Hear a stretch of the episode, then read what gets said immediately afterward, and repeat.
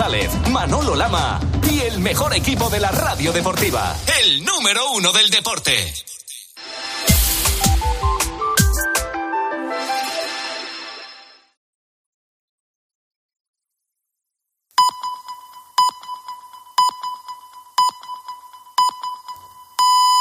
Son las 8, las 7 en Canarias.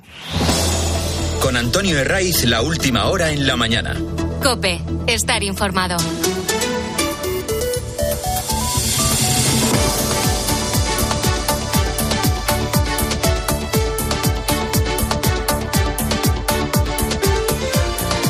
Buenos días, desde las 6 te venimos acompañando en la mañana del fin de semana de Cope en el segundo domingo de Adviento que pone fin a este larguísimo puente de la Inmaculada. Si miras el calendario, quedan tres domingos para despedir el año 2023 y el tiempo va a ser estable hoy en la mayor parte de la península y máximas que vamos a encontrar en Valencia con 25 grados y de 23 en Málaga y en Murcia. Lo último es una buena noticia. Después de 48 horas, en Madrid ha quedado restablecido el servicio de trenes entre las estaciones de Chamartín y Atocha por el túnel de Recoletos. El motivo, te lo venimos contando, el descarrilamiento de un tren de cercanías que a punto de empezar el 2024 descarrile un tren en un país como España debería ser motivo de preocupación. Pero es que no es un hecho aislado. En las dos últimas semanas, este mismo incidente, muy parecido, se ha repetido hasta en tres ocasiones.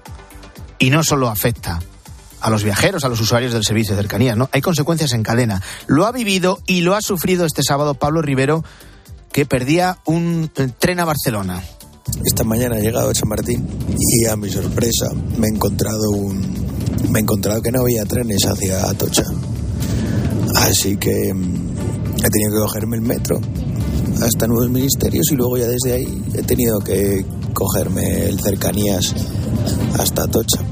He acabado perdiendo mi tren de alta velocidad.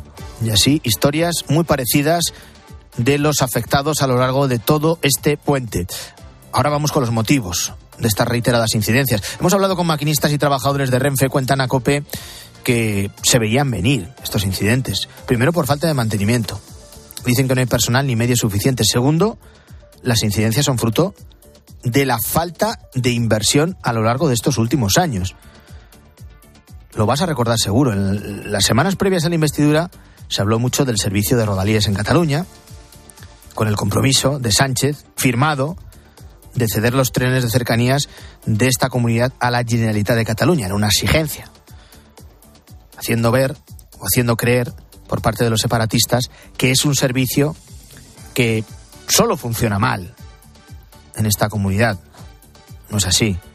Aún así, desde el PSOE aceptaron y lo que era inviable e ilegal antes del 23 de julio, la necesidad de siete votos de un día para otro lo convirtieron en factible y completamente legal. Ahora se ha puesto el, foco en las cercanías de la Comunidad de Madrid y desde el sindicato ferroviario su portavoz Rafa Escudero advierte en COPE de que es un problema general están sufriendo diariamente las usuarias y los usuarios de todos los núcleos de cercanías, porque son muchos años sin invertir, la infraestructura de usarla se deteriora, evidentemente, como no hay un mantenimiento preventivo que pueda evitar que ese deterioro sea más acelerado, pues se acelera y hemos llegado ya a un punto de, de que hay que hacer una gran inversión para renovar toda la, toda la red. Y aparte de los afectados, que es lo que nos preocupa, aparte de los motivos, que también, luego está la refriega política.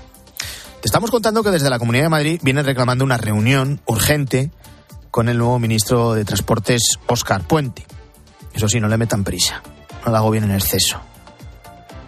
No lo hemos escuchado, a pesar de que este núcleo central del cercanías en Madrid, como es el que va desde las estaciones de Atocha a Chamartín, ha permanecido cerrado 48 horas. Lleva poco tiempo en el cargo, puede ser una de las justificaciones a las que se agarra. ¿eh? No tiene formación sobre la materia que dirige. Suponemos y esperemos que los técnicos y su equipo le estarán poniendo al día.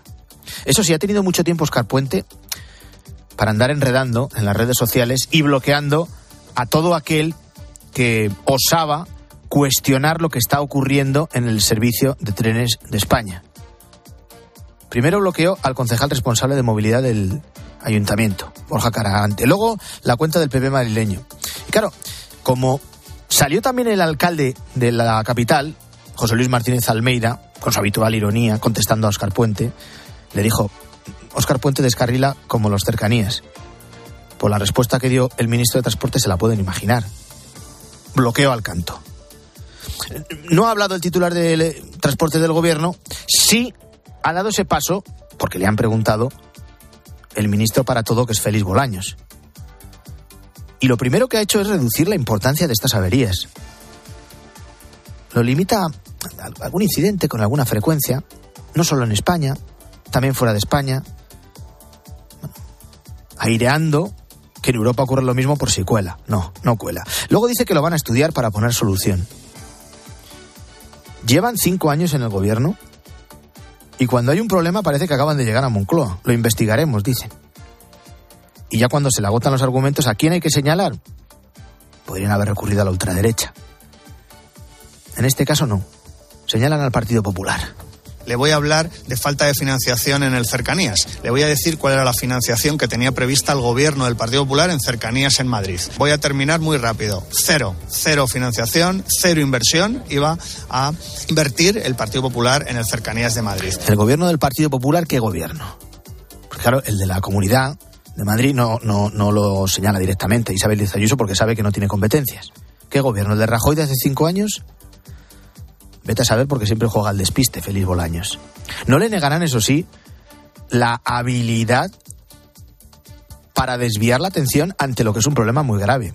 En lo que llevamos de año, según datos de la Consejería de Transportes de la Comunidad, se han producido en Madrid más de 700 incidencias. Se estima que 315.000 usuarios se ven afectados de media al día por estos episodios.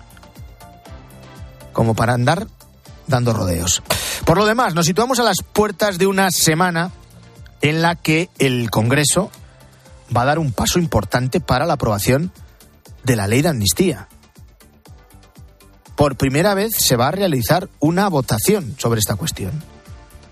Todavía el trámite está en mantillas, pero el objetivo de PSOE y sus socios es acelerarlo lo máximo posible para que el fugado Puigdemont tenga el camino despejado para venir cuanto antes a España con su hoja de servicio limpia de toda mancha. Y yo me comprometo hoy y aquí a traerlo de vuelta a España y que rinda cuentas ante la justicia española. Aquí a Pedro Sánchez hay que darle la razón. Prometió que lo traería a España, que traería a España a Puigdemont. Y lo va a conseguir. Aunque haya una diferencia esencial entre traerlo esposado para dar cuenta ante la justicia, que es lo que dijo Sánchez, que es lo que prometió que iba a hacer, o traerlo sin cargos, como pago para seguir en Moncloa. ¿Qué se decide este martes en el Pleno del Congreso? Pues la toma en consideración y la tramitación de urgencia de la amnistía, que el PSOE registró en solitario el 13 de noviembre, hace casi un mes. Aquí el PP se va a apoyar en el propio reglamento del Congreso para que todos y cada uno de los 121 diputados del PSOE se retraten. Y recurre al artículo 85 que permite así lo, recoge, que la votación se haga por llamamiento, es decir, de viva voz. Aún así, aun con este hecho, no se esperan ningún tipo de disidencias, como no las hubo en la investidura. Que nadie mire a los ocho diputados del PSOE de Castilla-La Mancha porque es inútil. Y todo a pesar de lo que decía el presidente de esta región en la sexta. En particular, seguramente hubiera abandonado mi, acta. No habrá ningún disidente entre aparecer como un apestado en el seno del PSOE o seguir cobrando un sueldo. Si es que alguno tiene dudas, optará por lo segundo. Entre la dignidad o la coherencia y tener contento al jefe, primará también lo segundo. Así que todo el PSOE en bloque, aun con ese llamamiento de viva voz, uno a uno, votarán que sí. Y lo único que conseguirá el PP es que luego se lo reprochen en sus territorios a los diputados que aprueben una ley de amnistía que hasta el 23 de julio decían que era inconstitucional y que en ningún caso se aprobaría. El PSOE tiene prisa, mucha más, evidentemente la tiene el fugado Puigdemont. Por eso la tramitación como proposición de ley. ¿Qué implica o qué evita el no hacerlo como proyecto de ley? Evita que se tengan que solicitar eh, distintos informes preceptivos como el del Consejo General del Poder Judicial, que seguro alargaría la tramitación. Además, se va a llevar a cabo por el procedimiento de urgencia reduciendo los trámites a la mitad. Esto en el Congreso. En el Senado el PP tiene mayoría absoluta. No puede bloquear la ley, pero sí que la puede dilatar. Y es lo que van a hacer. En todo caso, luego volverá al Congreso, se aprobará, Puigdemont regresará victorioso a España y como es marca de la Casa Sánchez, a un escándalo le sucede otro mayor que hace olvidar el anterior. Así que llegará el referéndum, que tapará lo de la amnistía, que a su vez tapó lo de la sedición, que fue lo que dejó ya casi en la prehistoria lo de los indultos. Vamos con más noticias, te las cuento en titulares, con Luis Calabor. Plantón. La consejera de Hacienda de la Generalitat de Cataluña no acudirá mañana lunes a la reunión de Consejo de Política Fiscal y Financiera. Tras el compromiso del Partido Socialista de condonar la, la deuda a esta comunidad, exigen una financiación singular para Cataluña. Descubiertos. La Guardia Civil ha detenido en Sevilla a tres adultos que traficaban con droga junto a una niña, simulando que eran una familia que viajaba. Una de las mujeres portaba una faja plástica con unos 3.000 gramos de hachís. Se estima que han hecho más de 70 viajes por Europa para traficar con droga con este método. Milei, presidente. Argentina vive hoy la toma de posesión de Javier Milei como nuevo presidente de la Casa Rosada. Lo hará con la presencia del rey Felipe VI, que se reunió ayer con Milei, y del secretario de Estado para Iberoamérica, Juan Fernández Trigo, pero sin Pedro Sánchez, cuyo gabinete todavía no ha felicitado al nuevo gobierno. Y sigue la masacre. Desde Palestina informan del fallecimiento de 210 palestinos durante todo el sábado por las incursiones del ejército israelí en Deir al-Bala. Además, añaden que hasta 17.000 palestinos han perdido la vida desde que se iniciase la ofensiva en octubre, mientras que Israel asegura que han sido muchos menos. El Real Madrid sigue líder de la liga, pero podría dejar de serlo dependiendo de lo que pase en el partido de hoy entre el Barça y el Girona. Corrochano, buenos días. Hola, ¿qué tal? ¿Cómo estáis? Buenos días. Empate a uno entre el Betis y el Real Madrid. Es el tercer empate del Real Madrid en la competición. Marcó Bellingham, que lleva 12 goles en la temporada, y luego empató con un golazo. Ruibal dijo Ancelotti al final del partido que el punto le vale. Si hoy gana el Girona, a partir de las 9 de la noche en Montjuic al Barcelona, será líder en solitario, porque ese es el duelo de esta jornada. El Barcelona-Girona. Está segundo el Girona, está tercero el Barcelona y discuten quién es el mejor equipo de Cataluña, quién es el mejor equipo de esa zona del país. Y luego hay que contarles que en el día de ayer el Sevilla perdió otro partido más en Mallorca. Mallorca 1, Sevilla 0. Hay mucha polémica con el gol anulado al Sevilla. El gol del Mallorca lo hizo Larin. El del Sevilla lo marcó Pedrosa desde fuera del área, pero en el camino hacia la red el balón tocó en la espalda y ligeramente en el codo de Nesiri. Según, según dice la norma, balón que toca en la mano del atacante y termina en gol debe ser anulado. Así que fue al bar. Alberola y lo anuló a instancias de Gil Manzano. Se discute también sobre la continuidad del entrenador de Diego Alonso, que parece va a dirigir al equipo en Francia contra el Lens el martes en partido de la Champions. Hay más resultados de ayer. El Villarreal perdió en casa 3-0 con la Real Sociedad, que ganó el partido en 10 minutos de la primera parte, los tres goles, Merino, Zubimendi y Cubo. Y el Deportivo a la vez que perdió 0-1 con Las Palmas, que se ha convertido, si quitamos al Girona, en el equipo revelación de la temporada. Antonio de Ray. La mañana. Cope. Estar informado. Oye, ¿tú también tienes algo que contar? Hola Alberto. Muy buena, Carmen. A las 10 de la mañana, en la hora de los fósforos, nos encanta pasarlo bien contigo. Tenía pues una entrevista de trabajo en Madrid, total, que ya me montó en el AVE. Le mando un mensaje a mi novio, que era de Zaragoza, pues qué ganas de abrazarte, de Oh, que llegue mañana por fin vuelvo a verte, pasar el fin de juntos. Bueno, suena el teléfono y ahora me está llamando el director comercial de la otra empresa. Dices que creo que me has mandado un mensaje que no era para mí. De lunes a viernes ¿cómo? desde las 6 de la mañana, Herrera en Cope. ¿Nos cuentas tu historia?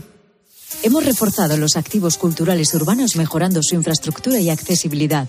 Ahora Maracena trabaja por impulsar la cultura como motor de desarrollo económico, con nuevos activos y equipamientos. Los fondos europeos permiten una mayor cohesión social.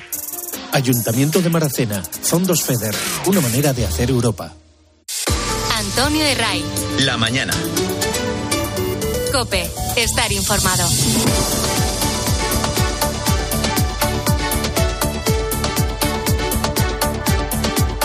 Te lo venimos contando desde las 6 en la mañana del fin de semana de Cope. Hoy es el día en el que Javier Milei va a tomar posesión como presidente de Argentina tras ganar los comicios a Sergio Massa en la segunda vuelta de las elecciones que tuvieron lugar hace exactamente tres semanas. España va a estar representada, como es habitual en las tomas de posesión de los países hispanoamericanos, por el rey Felipe VI, junto a él el secretario de Estado para Iberoamérica, que es Juan Fernández Trigo esta va a ser la representación de nuestro gobierno. El ministro de Exteriores Álvarez no ha encontrado hueco. Y conviene recordar que Pedro Sánchez aún no ha felicitado al nuevo presidente de Argentina. Eh, quien sí va a estar en la toma de posesión de Milei es el presidente de Vox, Santiago Abascal, es amigo del nuevo presidente argentino. ¿Quién es Javier Milei? Bueno, se trata de un economista libertario que ha propuesto medidas drásticas, eh, poco ortodoxas durante la campaña, entre ellas la dolarización o la reducción drástica de ministerios. Cuidado con la herencia que recibe, que va a ser uno de los lastres también de su presidencia. A esta hora saludamos a Pablo Viderbos, que es profesor de Sociología de la Universidad de Salamanca. ¿Qué tal, profesor? Muy buenos días. Buenos días, gracias por la invitación. Eh, gracias por atendernos. Eh, mi ley propone una serie de medidas eh, como la privatización de empresas estatales, una reforma severa del Estado. Con la herencia que recibe, ¿Crees que será posible aplicar esas medidas o que una vez en el poder va a tener que asumir un cierto pragmatismo que le haga moderar esas iniciativas? Creo que ya ha ido manifestando este pragmatismo a partir de incluir en su gabinete a políticos que vienen de otras coaliciones. Ha incorporado a la fórmula presidencial Bullrich Petri, algo que no se encontraba previsto en lo que era la carrera electoral. Y se había dicho, por ejemplo, en materia de propuestas de ley, que todo sería enviado, usando la jerga de allí, a partir de una propuesta de ley ómnibus, que incluiría muchas de las transformaciones que han sido presentadas durante la campaña electoral, que esta ley ómnibus tiene que repartirse en tres leyes menores a efectos de lograr congregar el apoyo de otros partidos políticos en el Congreso. Recordemos que será una minoría en el contexto tanto del Congreso de los Diputados como del Senado y tendrá que seducir a otras bancadas para que estas tres leyes puedan ser aprobadas. La propuesta estrella, o una de las propuestas estrella, pasa por la mm, dolarización de Argentina. ¿Esto es viable o no? En principio pareciera que no. Esto ha sido algo que se ha propuesto debido a que la sociedad y la economía argentina son bimonetarias, se piensa en una doble moneda, algunas transacciones se hacen con la moneda local, otras se proyectan con el dólar, pero para que esto tenga lugar hace falta un número importante de reservas o un préstamo eh, de cierto volumen en esta moneda extranjera. Se ha fichado como ministro de Economía a quien se suponía era una especie de crack de las finanzas, Luis Caputo, se ha ido a los Estados Unidos a efectos de sondear a banca privada y a organizaciones internacionales de crédito para observar cuánto podía obtenerse para respaldar este proceso de dolarización y se ha visto que de lo pretendido a recoger no se ha recogido nada. Ya pareciera que la dolarización será un proyecto muy a largo plazo y en principio todo se centrará en el ajuste tanto a nivel de los hechos como a nivel discursivo. El eslogan, el lema es no hay plata, que eh, allí significa no hay dinero. Vamos a analizar un poco las relaciones que pueda mantener a nivel interno y externo. A escala regional, eh, la victoria de mm, Javier Milei puede servir para, junto a Uruguay, hacer de cierto contrapeso a ese auge de los gobiernos de izquierda en Iberoamérica. Es probable que esto tenga lugar, pero al mismo tiempo recordemos que Milei en su campaña electoral dijo que saldría, provocaría la salida de Argentina de los BRICS, pero apenas se supo el resultado, quien será su canciller Diana Mondino, que viene de una familia propietaria de bancos regionales, fue a Brasil líder en el contexto de los BRICS para invitar a Lula da Silva a la investidura, eh, cosa que rompe con ese discurso. Creemos que habrá mucho pragmatismo. Muchos de los cuadros que en los años 90 formaron parte del peronismo menemista, que era el peronismo de derechas, hoy son parte de los cuadros que ha reclutado Milei y durante aquel periodo, dicho por Lula da Silva en una cumbre regional, en aquel periodo las relaciones entre Argentina y Brasil eran íntimas. No ha habido desgastes reales con independencia de quienes han estado detentando el poder. Es verdad que hay mayor afinidad con la corriente ideológica de Bolsonaro, pero desde el punto de vista de cuán imbricados se encuentran ambos mercados, creemos que va a primar también en este caso el pragmatismo. a nivel de relación con los Estados, sí. Mm, le tengo que preguntar también por mm, las relaciones con España. Es evidente las conexiones históricas, culturales y económicas que tenemos los dos países. El hecho de que mm, ni siquiera el presidente español haya felicitado a Milei que esa representación de nuestro gobierno sea de un segundo nivel es una prueba, es una señal de por dónde van a ir las relaciones a partir de ahora entre Argentina y España? Probablemente. Recordemos que el presidente Pedro Sánchez participó a partir de la emisión de un vídeo con un testimonio en favor del otro candidato que llegó a la segunda vuelta al balotaje, Sergio Massa. Evidentemente, esto implica emocionalmente un quiebre en el vínculo con el presidente electo Milei. Recordemos que Javier Milei tiene relaciones estrechas con Santiago Abascal, como se dijo en la presentación de la entrevista, y existen claras afinidades ideológicas con el líder de Vox. Sin embargo, eh, es del interés de Pedro Sánchez, es del interés de Javier Milei el que pueda terminarse de cerrarse el acuerdo de libre comercio entre la Unión Europea y el Mercosur y quizá a partir de este común interés puedan llegar a construirse otros. Recordemos que ambos países, junto a México, forman parte del G20, que es un foro en el que ciertamente quienes tienen mayor poder son China y Estados Unidos, pero es donde se debaten los grandes temas globales y el poder hacer diplomacia en la propia lengua, en la misma lengua, eso siempre implica un valor agregado. Veremos si a partir de allí hay construcción de otros pareceres comunes. Pues hoy comienza a andar el camino de Javier Milei al frente de la presidencia de Argentina.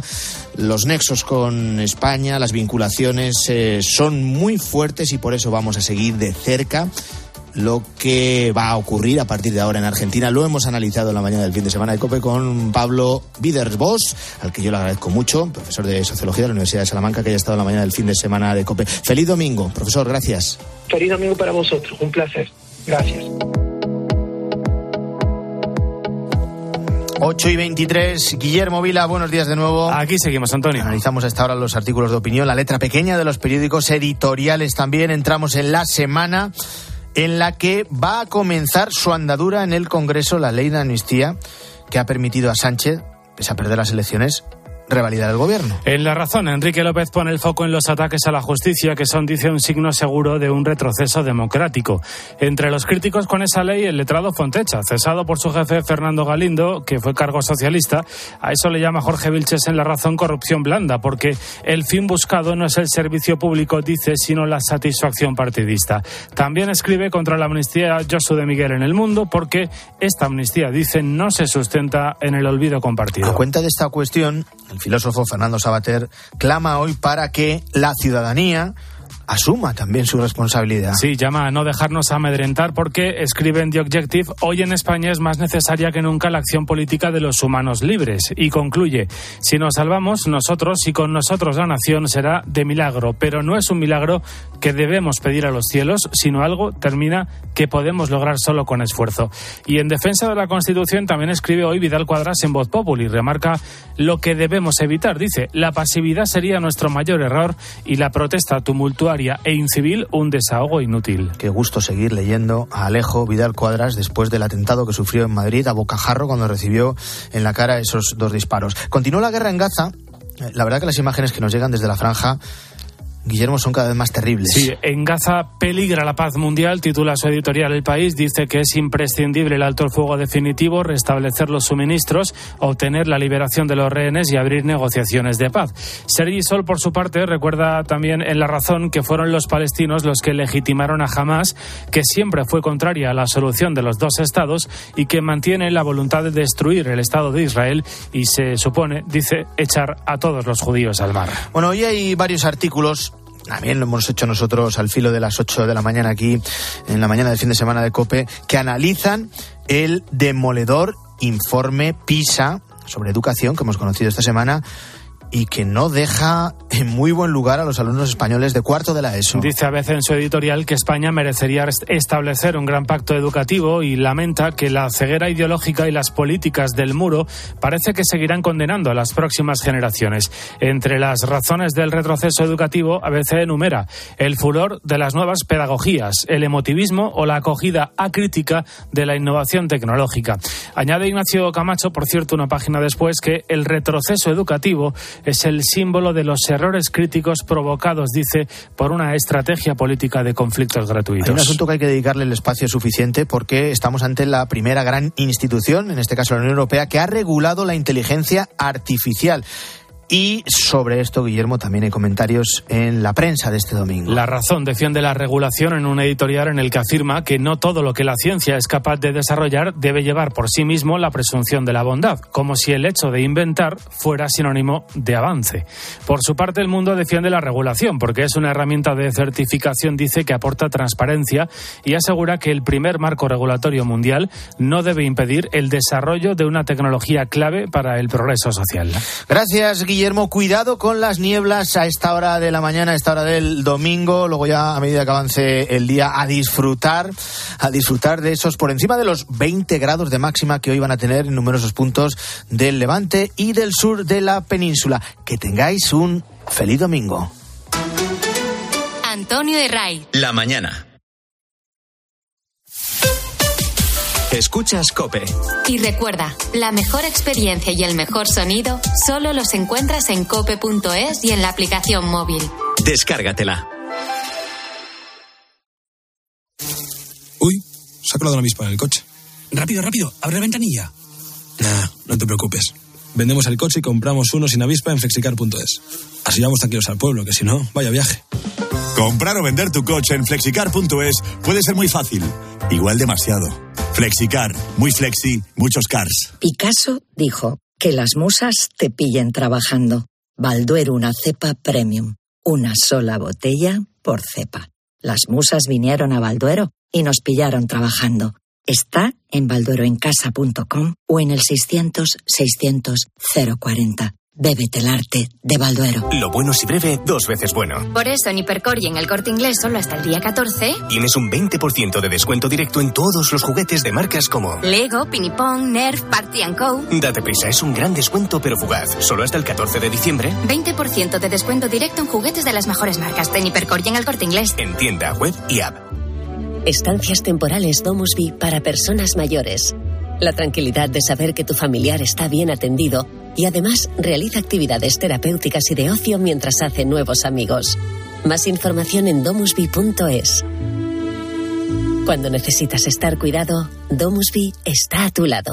Su alarma de Securitas Direct ha sido desconectada. Anda, si te has puesto alarma, ¿qué tal? La verdad que muy contenta. Como me paso casi todo el día fuera de casa trabajando, así me quedo mucho más tranquila. Si llego a saber antes lo que cuesta, me la hubiera puesto antes.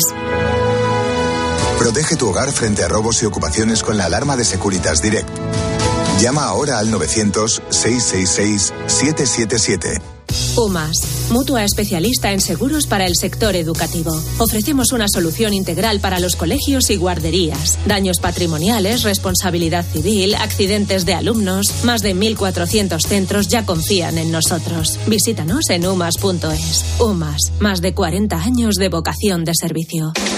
Solo Juanma Castaño consigue que te acuestes cada día sabiendo todo lo que pasa en el deporte. Malas noticias para el Madrid. Carvajal lesión en el sóleo de la pierna izquierda y estará entre 3 y 4 semanas de baja. Hoy se ha deslizado que en, el Barça que un asistente de Sánchez Martínez.